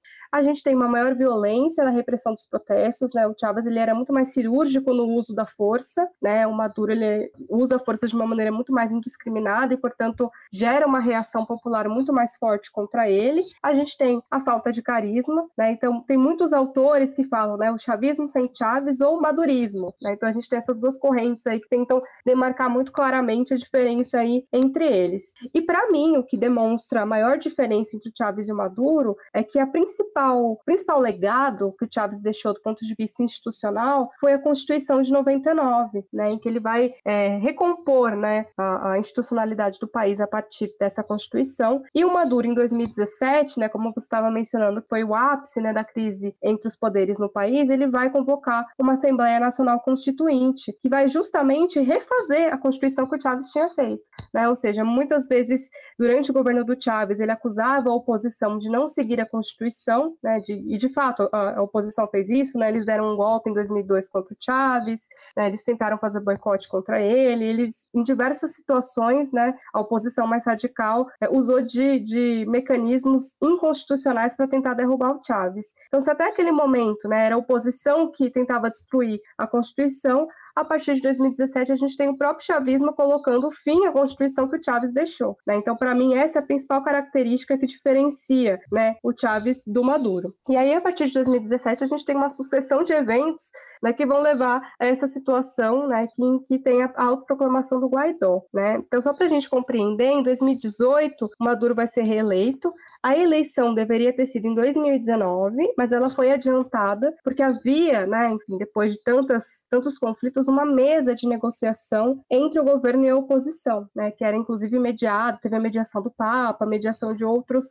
atores internacionais. E uma das pautas da oposição era que a Venezuela não ia suportar mais um ano de Maduro, que as eleições presidenciais precisavam ser adiantadas, porque o governo não estava conseguindo resolver o problema econômico, né, e isso, consequentemente, trouxe graves consequências sociais e migratórias. Né? A gente teve, de uma maneira inédita na história venezuelana, uma crise migratória. Então, a oposição trouxe essa pauta. O governo, enfim, analisou e decidiu adiantar. E aí, quando o governo anunciou o calendário eleitoral para 2018, essa mesma oposição disse: olha, a gente não teve tempo de se organizar. Né? Então, parte da oposição não quis participar do pleito de 2018, dizendo que o governo adiantou porque ele já estava dominando a máquina pública e, portanto, ele teria vantagens nesse, nessa eleição. E aí o que aconteceu foi que os candidatos de oposição que concorreram, eles acabaram pulverizando os votos, porque eles apresentaram cinco ou seis candidaturas diferentes, né? Então eles não conseguiram formar uma chapa única, uma frente única contra o Maduro, e aí ele acabou ganhando a eleição. E aí parte da oposição fala, bom, a gente não ganhou porque a gente pulverizou o voto, e a outra parte diz, não, a gente não ganhou porque o Maduro manipulou, né? Ele manipulou o calendário eleitoral, ele forçou as pessoas a votarem nele, então surgiram várias denúncias, né, de que o governo oferecia cartões de ajuda às famílias, né, como se fosse um cartãozinho equivalente, né, ao Bolsa Família, com uma ajuda financeira, ou uma cesta básica, para convencer as pessoas a irem votar no Maduro. Então surgiu todo um embrólio em relação à legitimidade desse segundo mandato do Maduro. Né? Se de de fato ele foi eleito de maneira limpa ou não. Então, o que acontece? Em 2019, quando tem a eleição do presidente da Assembleia Nacional, aquela mesma que em 2015 se tornou de oposição, o presidente eleito da Assembleia, que vai ser o Juan Guaidó, ele vai ter uma interpretação da Constituição venezuelana que é a seguinte, que em caso de vacância da presidência da República, o presidente do parlamento ele pode assumir as duas presidências. Ele pode ficar como presidente interino da República, presidente do parlamento, e aí ele tem um mês para organizar novas eleições gerais. E por que, que ele interpretou isso? Né? Ele entendeu que, na verdade, o Maduro não ganhou as eleições de 2018, né? ele manipulou o resultado eleitoral e que, portanto, ele usurpou o poder. Ele sentou na cadeira e continuou lá sem sair, que as eleições não foram livres. Então, a interpretação do Guaidó foi essa. E aí, o que eu acho interessante desse caso é que, bom, se é verdade que o Maduro fraudou as eleições e é um presidente legítimo,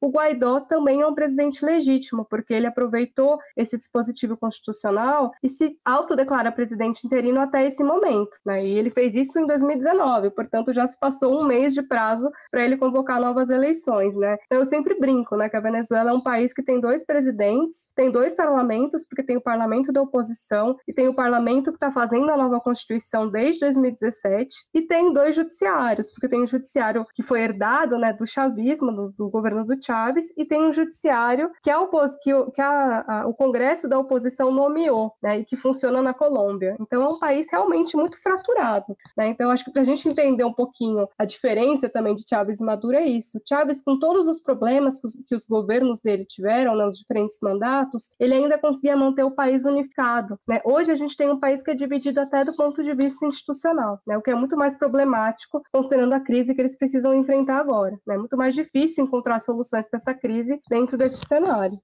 Tá de parabéns, viu, Carol? Que o pessoal é, é, é, bastante. tem bastante imaginação, né? Bastante criativo para interpretar essas, interpretar essas constituições. Aí uma hora gosta da Constituição, outra hora não gosta. Você tá de, de, de parabéns aí por, por, destrinchar esse processo, esse processo todo pra gente. É, eu queria aproveitar então, Carol, a sua presença aqui para você contar um pouco pra gente é, essa coisa do Guaidó, auto, presidente autodeclarado, que é uma bizarrice do ponto de vista diplomático, né? O Brasil entrou nessa, Estados Unidos, alguns países da Europa, é, e como que você é, avalia, né? Ou como você descreve para gente essa tentativa, né? De pressão por parte da diplomacia brasileira, com o movimento de tropas, aí os militares pulam fora, algumas conversas também aconteceram entre o Bolsonaro e o Trump. O que, que foi isso? Conta pra gente. Olha, essa, esse é um capítulo no mínimo curioso, né, da, da história venezuelana, porque o Guaidó, até o momento em que ele se autoproclama é, presidente interino da República, ele não era uma figura de alcance nacional. Tanto que eu e muitos outros é, que estudamos Venezuela, Venezuela, a gente ficou meio perdido. A gente, gente, que é o Guaidó? Porque ele de fato não tinha uma grande projeção. A gente poderia supor que outras lideranças é, com uma maior projeção nacional tentassem fazer algo semelhante com o que ele fez, né? Então a gente foi a nossa lição de casa, fomos estudar quem era o Juan Guaidó, né? Ele era uma liderança jovem, na verdade ele, ele vai praticamente viver toda a vida dele durante o chavismo, ele não vai conhecer outra coisa que não é o chavismo, né? Isso também é algo para a gente pensar, né? O chavismo foi um processo é, mais longo, né, do que outros processos que aconteceram aqui na região, no contexto da Onda Rosa. Então a gente tem toda uma geração que não conheceu o que foi o Ponto Firro, que não conheceu a Venezuela antes do Chávez, né? E o Guaidó ele vem nesse desse contexto, né? Ele era uma liderança estudantil, e ele vem de um estado que tradicionalmente é um reduto anti-chavista, né? já era um, um, reduto mais conservador do ponto de vista político. Né? E por mais que ele, que ele viesse desse reduto conservador, o que é curioso é que essas figuras de oposição que têm maior projeção internacional, então eu falei do Capriles, né, que foi de quem o Chávez e o Maduro ganhou as eleições, falei do Guaidó, eles são figuras que, que muitas vezes para a esquerda brasileira é, são apresentadas como a ultradireita venezuelana. E incrivelmente eles não são, né? Inclusive o Capriles é filiado a um partido que pertence à Internacional Comunista, né? Então a gente vê como muitas vezes essa simplificação ela não funciona para a gente entender Venezuela, né? O Capriles ele chegou a, a, incorporar na sua agenda algumas políticas sociais do Chávez e o Guaidó de certa forma ele também representa um pouco essa oposição que se apresenta como mais moderada, ou seja, não é uma direita extremamente radical, né? Do ponto de vista social, enfim. Então o Guaidó é essa figura, né? Que enfim, é, vai, vai chegar ao poder, vai ter esse apoio internacional. E a sensação que deu naquele momento, né, em que ele se autoproclama, enfim, tem toda uma multidão ali aplaudindo, principalmente das lideranças internacionais que não estavam muito a par da situação venezuelana, e aí nesse caso eu vou falar tanto do Brasil quanto dos Estados Unidos, né, que são dois governos, é, enfim, que têm muitas semelhanças e vocês têm episódios maravilhosos, né, em que a gente pode é, entender um pouco mais o que acontece tanto no Brasil quanto nos Estados Unidos, mas que são governos que, de certa forma, vivem uma realidade paralela, né? Eles enxergam aquilo que eles querem enxergar. E isso acontece bem quando eles olham para o caso venezuelano. Então, a sensação que o Guaidó passou é de que ele, de fato, tinha uma base popular, de que ele tinha, que ele tinha um apoio, inclusive entre os militares venezuelanos. Né? Em determinado momento, né, desse ápice aí da, da ascensão do Guaidó, ele chegou a dizer que tinha o apoio dos militares, que os militares iam ajudá-lo a dar um golpe no, no Maduro, e ele ficou ali com aquela cara, né, tentando telefonar para o general com quem ele tinha falado, e no final foi tudo conversa fiada, né? Então até a liderança dele vai, vai se enfraquecendo por conta dessas bravatas que ele contava e que ele não tinha como sustentar. De toda maneira, o que é interessante da gente pensar é que o Guaidó ele teve o respaldo do, do, do governo estadunidense porque ele teve o apoio do John Bolton muito claramente, né? Enfim, ele chegou a receber uma ligação dele para dizer, olha, a gente vai apoiar se você decidir tomar esse, esse rumo. E se a gente for olhar durante todo o chavismo, as movimentações que a oposição fez, tanto constitucionais quanto inconstitucionais, todas elas contaram com, no mínimo, a anuência do governo norte-americano da época. Né? Então, com Guaidó não foi diferente nesse sentido. Né? Então, ele, de certa forma, ele vai representar um frenesi daquele momento, né, de que ele era capaz, sim, de derrubar o Maduro, de que ele tinha apoio popular.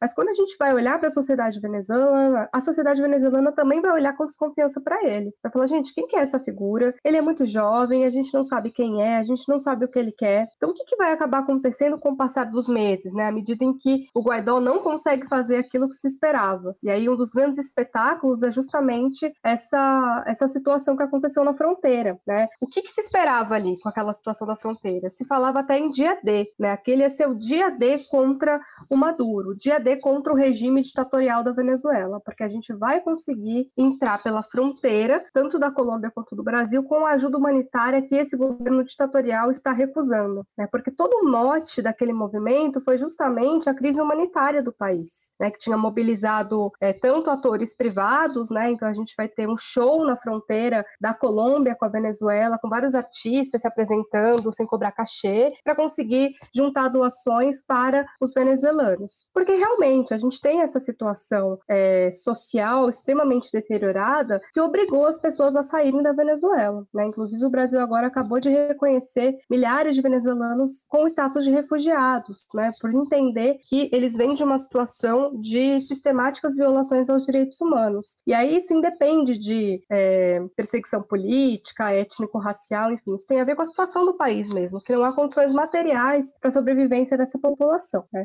Então, a gente vai ter esse concerto ali no, na fronteira com a Colômbia, a gente vai ter também caminhões né, que vão tentar atravessar tanto da Colômbia quanto do Brasil para a fronteira venezuelana. E por que, que isso foi visto como uma afronta pelo governo do Maduro? Porque essas, essa ajuda internacional ela foi encaminhada ao que eles reconheciam como presidente Juan Guaidó. Então, se o Maduro permitisse que essa ajuda entrasse, ele na verdade estaria legitimando essa ideia de que o Guaidó de fato era o presidente, porque quem controla a fronteira, quem controla as forças armadas é o presidente da República. Né? Então, se ele permite que o Juan Guaidó é, entre com essas, com essas ajudas, enfim, ou com seus aliados é, é, façam entrar essas ajudas na Venezuela, isso vai dar, daria, de, de certa forma, né, essa legitimidade que faltava ao Guaidó, porque se a gente for pensar, a única, o único aspecto mais próximo de legitimidade que o Guaidó tinha, né, além dessa, desse dispositivo constitucional, pelo menos durante aquele mês, era o reconhecimento internacional, porque ele de fato não tinha o poder sobre a burocracia, não tinha o poder sobre as forças armadas, sobre abrir e fechar a fronteira, né, ele não tinha o poder de fato.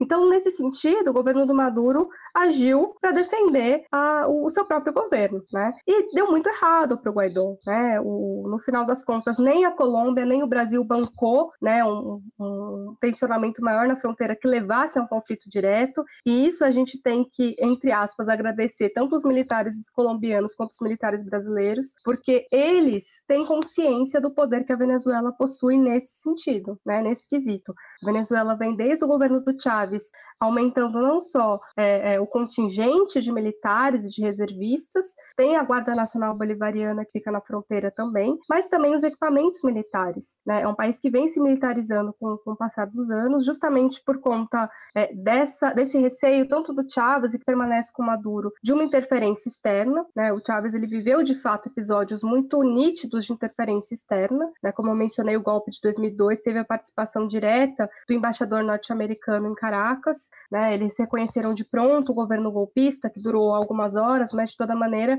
aquilo foi um grande sinal de alerta para o governo do Chávez. E a partir de então, ele realmente passou a se preparar para uma guerra, né? E a gente tem hoje muitos analistas que falam que a situação da Venezuela é uma situação de guerra híbrida, né? Ou guerra de quinta geração, né? Que seria basicamente uma ingerência desse, desse império norte-americano, né? Que combina é, insurgência social, né? E aí a gente realmente tem é, evidências de que há a influência de, de, de políticos e de, de movimentos norte-americanos dentro da oposição venezuelana, dentro do movimento civil venezuelano, com forças estatais e não estatais. Né? Mas como eu estava falando, a gente está vivendo essa situação de quase guerra, mas não é uma guerra convencional. Justamente porque os militares dos países vizinhos têm consciência de que uma guerra com a Venezuela não era o cenário mais desejado. Né? Então, um, uma das coisas que me chamou a atenção nesse episódio foi a discrepância de posicionamento do presidente brasileiro com o vice-presidente, né? Porque o Hamilton Mourão ele foi adido militar em Caracas e ele conhece bem a dinâmica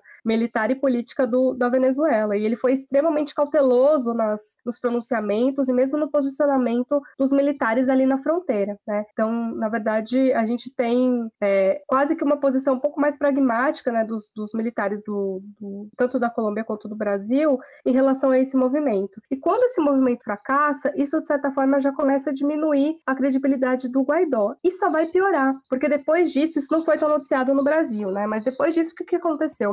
O Guaidó conseguiu fazer com que a parte da ajuda humanitária entrasse no país por outros meios, né, com a autorização do Maduro depois, é, mas depois ele foi acusado e está sendo agora investigado pelo Ministério Público da Venezuela por desvio dessa ajuda humanitária, não só dos itens em si, né, da, da, dos alimentos, dos medicamentos, mas de recursos financeiros também. Então, o Guaidó e a sua cúpula estão sendo agora acusados de corrupção e parece que ex existem é, evidências bastante fortes nesse sentido. Né? Então, a figura dele hoje está está cada vez mais enfraquecida. E esse é o grande, é o grande drama né, da oposição venezuelana, é uma carência de uma liderança. Então, por pior que o Maduro seja, né, em termos de liderança e de gerenciar o país, é, o grande problema da oposição é que eles não conseguem enfrentar é, essa liderança com uma outra liderança que tenha credibilidade suficiente para derrubar o Maduro. Né?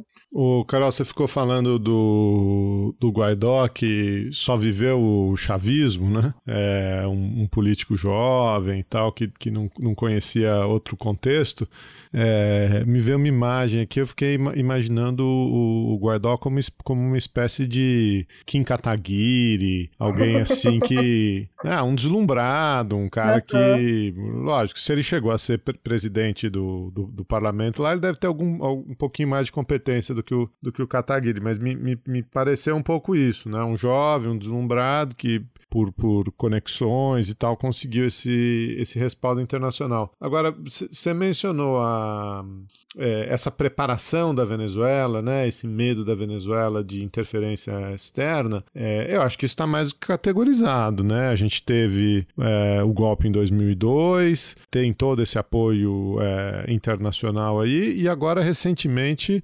tivemos aí uma, uma operação é, enfim, dá frio no espinho, calafrio, né? Dá frio no espinho, um negócio remanescente da, da Guerra Fria, um negócio todo atrapalhado. Que, uhum. Como é que foi isso aí? É, esse é um episódio bastante interessante para a gente estudar, né? Porque é, ao mesmo tempo que a gente tem elementos da Guerra Fria, né, do ponto de vista de como que os Estados Unidos procuraram agir, é, como eles fizeram tanto na América Central, mas aqui na América do Sul também, né, de certa forma incentivar grupos insurgentes dentro dos países para não ter que eles mesmos mobilizarem as suas tropas, né? Então a gente vê isso muito claramente no caso da Nicarágua, por exemplo, né? É, e aí a gente teve nesse caso agora, foi em maio, né, de 2020, é, um grupo de insurgentes venezuelanos que estavam na Colômbia, eles estavam num acampamento, então muitos deles eram ex-militares, inclusive, né? O líder deles, ele foi um chavista histórico, né? Ele lutou com Chaves desde os anos 90. É, depois, durante o governo do Maduro, eles romperam, né? ele se tornou opositor e foi inclusive acusado de, de é, narcotráfico, né? Pela agência de drogas dos Estados Unidos, a DEA. E aí ele foi para Colômbia, ele fugiu para Colômbia e começou a fundar esse acampamento de, de rebeldes, né? Treinar e se preparar para é, derrubar o governo do Maduro. Ele já tinha tentado fazer isso enquanto ele morava na Venezuela, fracassou, e por isso também ele fugiu para a Colômbia. Inclusive, essa é uma, uma história muito comum né, na Venezuela. Com Chávez, isso aconteceu também. Depois do golpe de 2002, em 2003, houve uma, uma greve, né, uma, o paro petroleiro. E esse paro petroleiro, além né, da, da empresa petroleira estatal da época parar de produzir o petróleo, aconteceram alguns incidentes no centro de Caracas. Então, teve uma bomba é, no consulado do Panamá E na embaixada da Espanha. E um dos militares responsáveis por isso era um militar insurgente contra o Chávez, né, o Antônio Colina, que foi um dos um dos, dos meus entrevistados na tese, né? E aí ele me contava, assim, né? Porque é um absurdo, né? O Chávez, ele acha que ele manda em todos os militares, e eu não concordo com a ideologia de esquerda, enfim. E eu acho que esse militar, para resgatar um pouco, né, o que você comentou, ele, ele me parece mais próximo do Kim Kataguiri do que o Guaidó, porque ele, de fato, tem essa, essa, essa agenda, né? Eu lembro que quando eu estava lá entrevistando ele, eu tinha ido entrevistar também uma, uma outra líder da oposição é, anti-chavista nos Estados Unidos, que fazia um trabalho humanitário né? Então ela ajudava os, os imigrantes venezuelanos que chegavam sem condições, né? E doava coisas básicas, uma, uma cesta de alimentos, roupas e tal. E ele criticou o trabalho dela. Ele falava não, porque a gente não pode ajudar essas pessoas, elas têm que crescer sozinhas, né? Eu sou contra todo tipo de assistencialismo, enfim. E só para contar para vocês um pouco que existem resistências dentro das forças armadas, né? existiam tanto com Chávez como existem com Maduro, mas elas são minoritárias nessas resistências. De toda maneira, esse, esse general, né, que é o, o, o Cliver Alcala, ele foi para a Colômbia treinar, né, enfim, essa, essa resistência venezuelana, e ele acabou encontrando o fundador de uma empresa privada dos Estados Unidos de segurança privada, é, que topou essa aventura de tentar invadir a Venezuela e sequestrar o Maduro, né? A ideia era essa, que eles iam sequestrar o Maduro e a cúpula do governo, entregar para o governo norte-americano porque já existem né, algumas, alguns processos correndo na justiça norte-americana contra o Maduro e a cúpula dele, é, acusados de narcotráfico, né, ligação com narcotráfico. Então a ideia seria essa, né, invadir Caracas, tirar o presidente do palácio e a cúpula, entregar o poder de fato ao Guaidó, inclusive ele participou dessas negociações, hoje ele nega, é, mas existem áudios, enfim, que comprovam que ele estava sabendo dessa operação, e aí com o Guaidó o país ia ser finalmente é, libertado né, dos, dos comunistas, enfim. O que aconteceu é que eles estavam ali na fronteira se preparando, inclusive contaram com o apoio de, de é, alguns norte-americanos que voltaram né, da guerra e que ainda estavam com aquela adrenalina né, de tentar levar a liberdade para outros países. É, só que, como a gente brinca, né, eles esqueceram de combinar com os russos, né? A gente tinha essa, essa brincadeira no futebol, isso aconteceu também. É, o fato é que hoje é, o, o Maduro ele já vinha com, essa, com esse histórico né, de, de tentativas de golpe, enfim, de, de, desestabilização do governo dele, que ele já tinha assistido com o Chaves, e ele se muniu de um expertise que está há muito tempo, há muitas décadas, lidando com isso, com a expertise cubano. Né? Então ele já ele tem, pode até não ter é, é, uma grande superioridade militar em relação aos Estados Unidos, por exemplo, mas eles têm, né, a Venezuela tem hoje todo um serviço de inteligência, contra-inteligência. Então, enquanto os caras estavam lá no acampamento da Colômbia, o governo venezuelano já estava sabendo do plano todo. Né? Então, quando eles estouraram a operação em maio, o, as tropas já estavam esperando eles na fronteira. Né? Então, foi realmente o que é, os meus pais diriam uma grande pataquada, né? porque eles acharam que iam levar a liberdade para Venezuela, mas eles foram pegos ali de maneira muito fácil, muito simples. Né? Foi muito fácil surpreendê-los. E aí, o que eu achei interessante é que um dos aliados, né, um dos aliados improváveis do governo venezuelano para desmontar essa operação né, de, de sequestro do Maduro foram justamente os militares colombianos, porque uma das baixas que esse grupo teve antes de tentar entrar em, na Venezuela foi justamente um carregamento de armas que eles tiveram que foi, que foi detido pelos militares colombianos. Eles sabiam que os caras estavam lá treinando e eles não queriam entrar em conflito com a Venezuela. Né? Então vejam, às vezes aqui no Brasil a gente tem, né, os lunáticos que falam é fácil, a gente entra na Venezuela, derruba o Maduro e tá tudo certo, né? Acho que o nosso exército vai durar por muito tempo. Mas depois a gente foi ver, né, na, naquele incidente na fronteira, foram feitos alguns estudos, eles disseram, né, que o exército brasileiro tinha munição para uma hora de conflito. Depois disso, era cada um por si. Né? E a Venezuela, de fato, vem se preparando há muito tempo. Então, os colombianos sabem disso e, de maneira bastante improvável, acabaram ajudando a disparatar aí essa tentativa de golpe, que está sendo chamado de golpe privado, né? Porque a gente está tendo essa combinação, né, da estratégia da Guerra Fria, dos Estados Unidos de ajudarem é, logisticamente, né, a insurgência interna, com empresas privadas de segurança que surgiram justamente desse contexto pós-invasão do Afeganistão, né? A gente teve essa empresa que é a Silvercore, que participou aí dessa tentativa de derrubar o Maduro, mas a gente tem outras, né, que participam de outras intervenções pelo mundo, né? Acho que uma das mais famosas é aquela Blackwater, né, que surgem desse contexto. Então é quase como se fosse uma mescla, né, de uma estratégia do século XX com esses elementos novos do século XXI uma verdadeira atrapalhada, né? O... Depois a gente deixa aí o, o link para a matéria da BBC, que eu acho que Eu acho que a matéria é mais completa sobre o assunto, né? E vale a pena ler porque, de fato, é uma sequência de decisões esdrúxulas com gente lunática e decisões atrapalhadas, né? Que acabou levando aquela foto, né? Das pessoas presas em frente a uma ilha de pescadores, né? É, aquela foto é, bastante simbólica que circulou.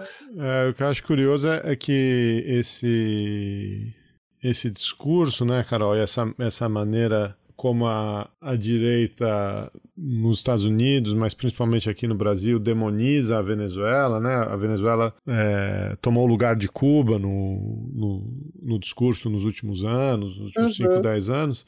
Com, com, essa bobagem, né, que o Brasil vai virar a Venezuela, o Brasil vai virar a uhum. Venezuela, o Brasil está correndo o risco de virar a Venezuela pelas mãos da direita, né? É, pois é. é. Isso é que é o mais, é o mais é, impressionante, curioso, triste, né? A maneira como você tem um líder relativamente carismático, não vou tirar isso dele, né? Por mais que ele apele para todos os sentimentos e, instintos mais baixos é, do público dele, da sociedade dele, né? Medo, xenofobia, é, racismo, preconceito, misoginia, enfim, mas ele apela a isso, cercado de militares extremamente autoritário, né? É, então é capaz que a gente, numa crise econômica, né? Então é capaz que a gente vire a, a Venezuela do, do mundo bizarro, né? É, e é curioso isso mesmo, porque as pessoas sempre perguntam, né? Por que, que o Maduro não cai? Né? O governo tá tão ruim, a inflação é uma coisa absurda, de mais de um milhão por cento, as pessoas passam fome. Como que o Maduro consegue se manter no poder? E aí a grande é, resposta que a gente pode dar é a questão dos militares militares, né? Ele consegue manter ali, se manter no poder, porque ele de fato tem o um monopólio da força nesse sentido, né? Embora a gente tenha essa resistência, a gente tenha oposição armada, ainda assim eles não conseguem fazer frente ao governo, né? Aí, quando a gente olha para a situação do Brasil, em que a gente tem militares ocupando cada vez mais cargos, né? E será que de fato a gente não tem aí uma semelhança, né? Eu acho que é algo curioso e que na verdade já estava desenhado desde a época da campanha eleitoral aqui, né? Então não foi uma surpresa, diferente do, da Venezuela, né? Essa era a pauta do Chávez, não era trazer os militares para o poder. Isso foi algo que foi acontecendo aos poucos, foi um processo lento, né? Então muitas vezes as pessoas querem comparar também. Ah, a militarização lá é igual a daqui? É diferente, porque essa não era a pauta do governo do Chávez. Né? Isso foi acontecendo até como uma reação a alguns processos aí que, que a oposição é, colocou contra ele. Aqui já estava muito claro desde o começo, né? Essa era a agenda, né? Então acho que é curioso como as pessoas tentando negar o que acontecia lá acabaram escolhendo um processo muito semelhante, né? Carol, você tem algum palpite aí? Que rumo. Quais os rumos do, do Maduro e da Venezuela? Olha, essa é uma pergunta de um bilhão de dólares. é uma pergunta muito boa, porque é difícil, né, a gente, a gente tentar prever o que vai acontecer, mas acho que a gente pode pensar a partir de algumas é, condições que a gente tem hoje, né? A gente tem de um lado, como eu coloquei, né, os militares hoje, de fato, mantêm o Maduro no poder, né, tanto porque hoje eles desfrutam de uma posição privilegiada na política, é, tanto nos cargos quanto porque eles são os primeiros a terem acesso a alimento, a medicamento, né, coisas que realmente hoje são escassas no país, é, mas também por uma questão ideológica, né, eles, eles conseguem entender a importância de se manter os hidrocarbonetos venezuelanos sob o comando nacional, então isso é inclusive uma questão anterior ao Chávez, os militares já defendiam essa ideia né, de que era importante manter o petróleo sob o comando nacional e que os Estados Unidos, de certa forma, representam uma ameaça, né, ao capital privado norte-americano. Então, para muitos militares, militares, a questão é, olha, com Maduro é ruim, mas sem ele é pior ainda, né? O Guaidó de demonstrou muito claramente que ele tem ligações com, com não só com o governo norte-americano, mas com o capital privado norte-americano, e isso pode colocar em risco é, essa riqueza nacional. Né? Então, de um lado a gente tem isso, e do outro lado a gente tem todos os movimentos de sanção econômica é, que não só os Estados Unidos, mas principalmente eles têm imposto aos Estados Unidos, a, a Venezuela, né? E, e, essas sanções elas têm um, um um papel cada vez mais relevante. Né? A gente tem, na verdade, quando a gente fala né, do bloqueio que a Venezuela sofre pelos Estados Unidos, ele é um bloqueio que atinge três, três esferas. Né? Envolve é, o bloqueio à produção, porque a gente tem é, o controle hoje da, de todas as importações de alimento, o governo tenta é, importar esses alimentos diretamente, mas na verdade quem exerce essa função no país são as empresas importadoras, que são compostas justamente pela, por aquela elite que governava o país antes do Chaves. Né? Então a gente tem todo, todo um movimento de boicote dessa elite que está é, é, aos Estados Unidos também, no sentido de dificultar o acesso é, de, de, medicamentos, de alimentos. Então, uma série de, de galpões clandestinos existem no país para represar esses, esses produtos e estimular a alta deles, né, a alta do valor desses produtos. É uma coisa também que nos fala muito no Brasil, né?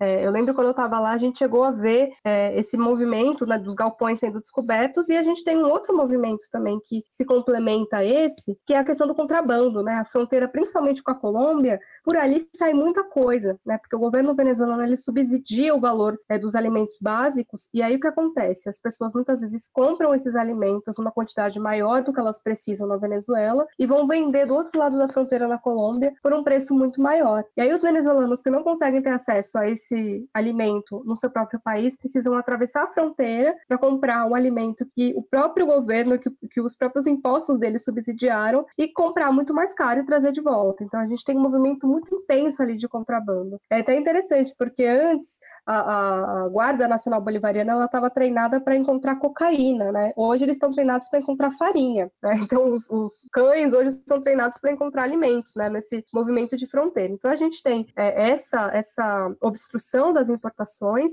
a gente tem o bloqueio comercial, né? Que é um bloqueio parcial, não é como o bloqueio que existe em Cuba, por exemplo, mas os Estados Unidos têm imposto é, tanto sanções quanto multas a, a alguns sócios que fazem comércio com a Venezuela. E a gente tem é um bloqueio que vai que atinge a esfera financeira, né? Que impede a Venezuela de emitir instrumentos para obter financiamento e também o congelamento de ativos no exterior, né? Tanto de empresas no exterior quanto de recursos que estavam em bancos internacionais. Então todo esse estrangulamento econômico ele pode sim levar à queda do governo Maduro, uma implosão, diria, né? Já que essa oposição hoje é tão desarticulada, como eu mencionei, carece de uma liderança, pode haver uma implosão do madurismo, ou seja, de você substituir o Maduro por uma outra liderança dentro do movimento chavista, mas que tenha que se abrir mais a esse apelo do capital privado norte-americano. Né? Então, eu diria que existem esses dois caminhos. Né? O Maduro continua com o apoio dos militares, ou Maduro cai, né, ou uma outra liderança da oposição surge, e a Venezuela acaba se encaminhando para é, aderir novamente aos anseios da hegemonia norte-americana.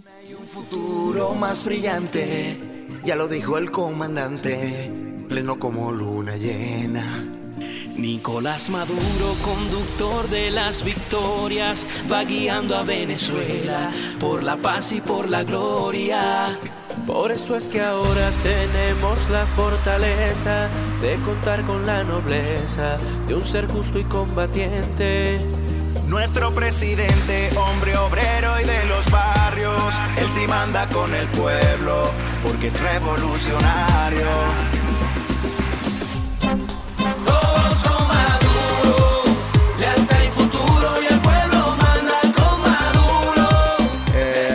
Carol, mas enfim, toda, toda essa conversa até aqui, é, na verdade, foi só uma introdução para a gente fazer.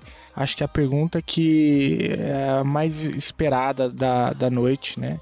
Que é justamente como que rolou essa história do Alfredo, que ele chegou aqui contando uma história toda torta, né? Que ele chegou dançando salsa e não sei o quê.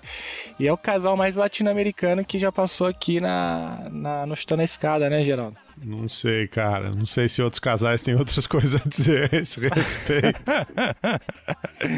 ah, mas uma tese de Venezuela e outra, outra tese. Ah, é, sim, em termos de Cuba. produção acadêmica. É, é, no, mesmo, no mesmo teto, ah, aí é muita, é muito, é muita América Latina envolvida. Muita América Latina, muita salsa envolvida, né? A salsa também é um ritmo muito importante na Venezuela, eles escutam muita salsa. Mas enfim, olha, eu vou contar a versão real, tá?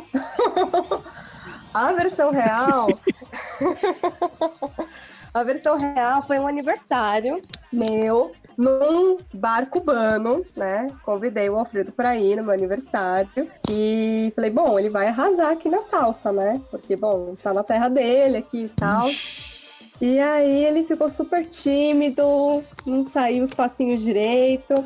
E eu fazia aula de dança, né? Então eu já conhecia os ritmos latinos, já dançava há bastante tempo, e eu fui com o meu professor de dança. E eu acho que ele ficou um pouco intimidado quando ele me viu dançando com o professor.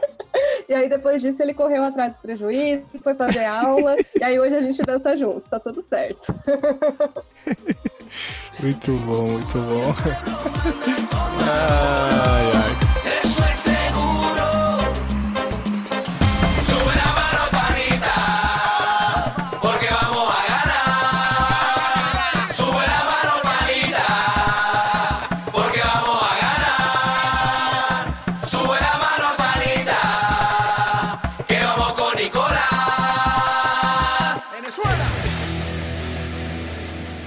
Você acabou de ouvir mais um episódio do Chutando a Escada. Para apoiar, acesse chutandoaescada.com.br barra apoio.